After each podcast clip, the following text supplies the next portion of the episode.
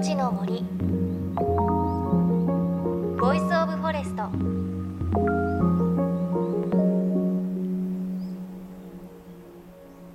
おはようございます。高橋万里恵です。JFN38 局を結んでお送りします。いのちの森 Voice of Forest。さあ今年も残すところあとわずかですね。今里帰り中で車の中でお聞きの方もいるかと思います。で私は年末は今年は京都に行こうかなと思っています。京都の山奥を散策したいななんて思っているんですが冬の京都本当に寒いんですけどあの寒い中で見るお寺も風情があっていいんですよね。あと京都に行ったら必ず食べるのが湯豆腐です。この時期もねあの湯気がたまりません。皆さんも年を越す準備されているでしょうか？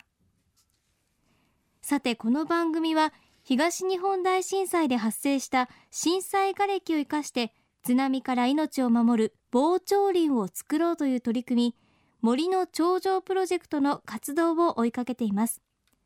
東京 FM と JFN 全局はこのプロジェクトに賛同しメディアパートナーとしてサポートしています年内最後の放送ということで森の頂上プロジェクトによる森づくりの出発点を振り返ります。先週もお伝えしましたが今年4月森の頂上プロジェクトは岩手県大槌町で森の防潮堤づくりの第一歩として植樹式を行いました。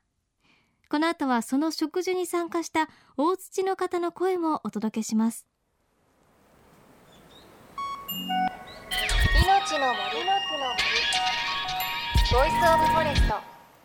いのちの森 Voice of Forest。今朝は森の長城プロジェクトによる森の防潮堤作りの出発点。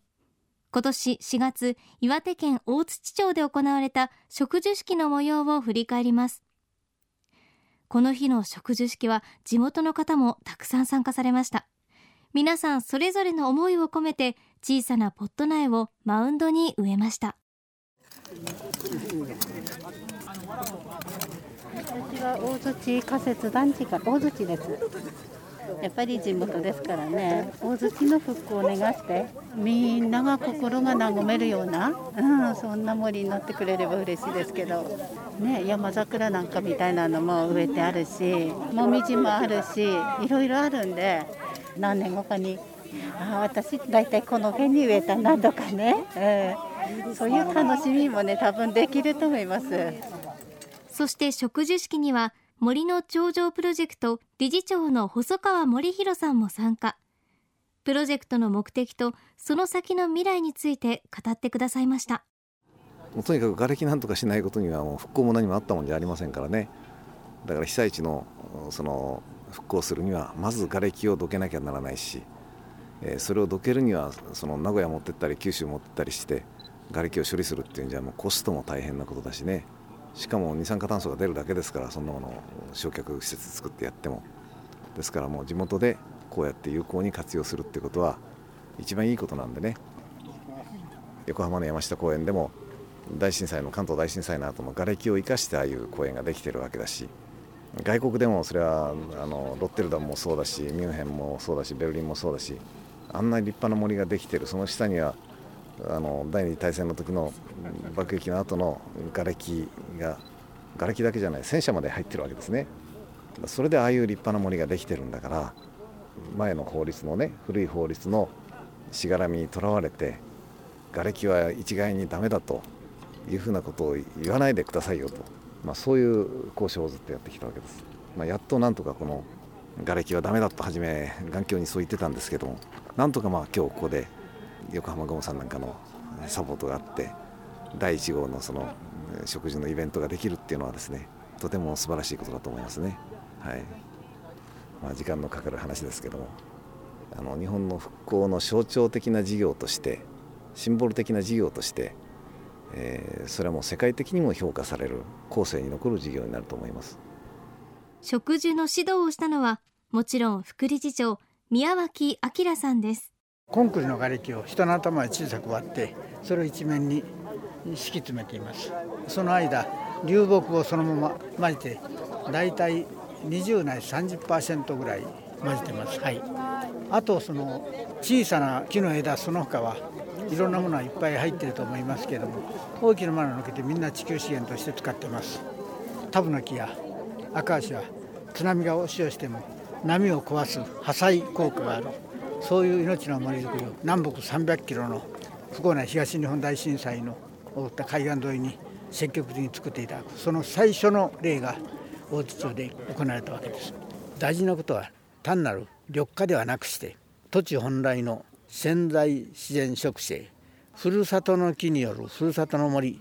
大きくな能力を持った脂木を中心に混植混ぜてそして密植して競り合い効果で競争しながら土地本来の森を作る。しかも植物には隙間が必要な根が息をしてるわけ。酸素が大事です。したがってそういう木質瓦礫やコンクリの瓦礫とうまく混ぜればここからとマウンドを作りますと根は息をしてるから十分根が伸びる。木とか枝とかそういうのは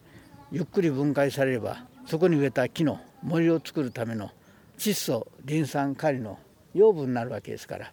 この日本政府も地方も大変邪魔者として困ってる瓦礫をそういう古い条例にこだわらないで危機をチャンスとして森を作っていただきたい。4月に行われた岩手県大槌町の植樹式から宮脇明さんのお話でした。森の頂上プロジェクトによる植樹はこの後岩手県岩沼市そして宮城県渡郡の八重垣神社でも行われ地域の協力のもと徐々に広がりを見せています。こうして地元の方の手で植えられた苗木たちは冬を迎えました。この厳しい寒さを乗り越えた先には春が待っています。もともと大槌だからうちの庭にもこんなねタブの木がずっとずっと高くてね。だからタブの木も何ももう全部燃えてしまって津波では持ったったんですよね、うん、あと火災で全部やる車からうちからね。だからその大きくなりますよこのタブの木は。千年に一度のね津波でしょ震災にあって。一度は自然を恨んだこともあるけれどもだけどやっぱり私たちは自然によって生かされてるしね。その瓦礫とか世の中でねなんか邪魔扱いされてるものがこうやって生きてねそれこそ亡くなった人たちの思いとか私たちの財産も入ってるわけでしょ？失ったものもね。そういうふうなものの上にまたこんなのをね植えてそして300キロの鎮魂の森を作るっていうふうなね。それでこの木が大きくなるのに何年もかかるけどそれと一緒に荒廃したね町がね復興していくのを一緒に見ていけるじゃない。私もこの4月1年経って体具合ちょっと悪くしたんですけどね。一生懸命頑張ってきたけど。だけどやっぱりこういうふうなものを見ると生命力って自分もねもう一回立ち上がっていくっていうかね。そんな気持ちになります。